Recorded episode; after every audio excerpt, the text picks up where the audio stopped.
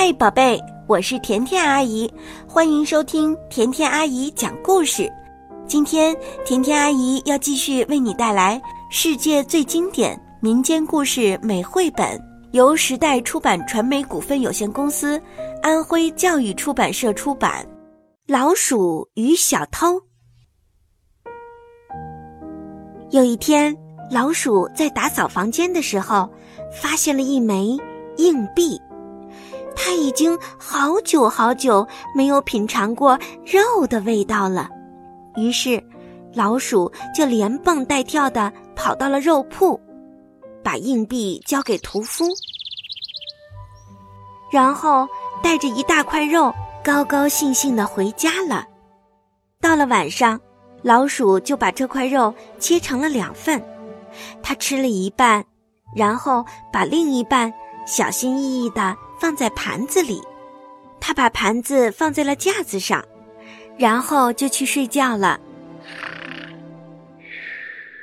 半夜十二点的时候，一个小偷悄悄潜入了老鼠家中。小偷蹑手蹑脚的在老鼠家里转了一大圈。他发现了老鼠剩下的半块肉，于是毫不留情的把肉都吃光了。第二天一大早，老鼠就醒来了，肚子饿得咕咕直叫。天啊，盘子竟然空了！老鼠愤怒极了，砰的一声关上大门，朝法院奔去。老鼠说道。早上好，法官先生。昨天打扫房间的时候，我发现了一枚硬币，然后我去了肉铺买了一块肉，吃了一半，把另一半放在架子上。但是半夜里，竟然有小偷把我的肉偷吃了，该怎么办呢？法官对老鼠说：“嗯，这太简单了，你按照我说的做。”就一定没问题。你回到家里去，在盘子里装满粑粑，把盘子放在架子上，在墙上反着钉一些钉子，在大水盆里藏一条蛇，在门后藏一头驴，在天花板上挂一只公鸡。然后呢，你就美美的睡觉去吧。老鼠回到了家里，按着法官说的。他在盘子里装满了粑粑，把盘子放在了架子上，在墙上反着钉了一些钉子，在大水盆里藏了一条蛇，在门后藏了一头驴，在天花板上挂了一只公鸡，然后他就美美的睡觉去了。那接下来会发生什么事呢？法官又为什么让他做这么一个布置呢？接着听甜甜阿姨讲吧。半夜十二点的时候，你猜谁来了？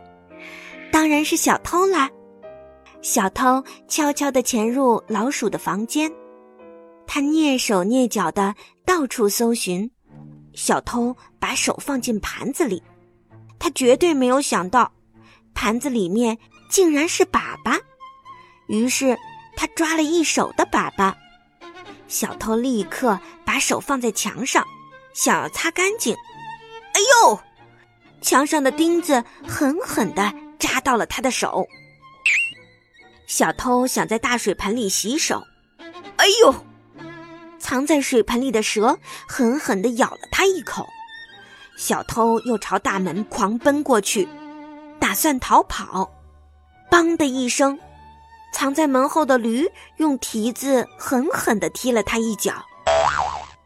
小偷抬头望着天，无奈地喊道：“我的天哪，今天这是怎么了？”就在这时，挂在天花板上的公鸡拉了一泡粑粑，粑粑直接掉到小偷的嘴里去了。从这一天开始，小偷再也没有来过。老鼠家里，老鼠呢，从此过上了无忧无虑的生活。这个小故事就这样结束了，你喜欢听吗？Goodbye, Joe. Me gotta go. Me oh my oh. Me gotta go. Pull the big rock down the bayou. My phone, the sweetest one. Me oh my oh. Son of a gun, we'll have big fun on the bayou. 宝贝，今天的故事就讲完了，你喜欢听吗？也欢迎你把我的节目分享给更多的好朋友收听，更多分享就是对我最大的支持。晚安。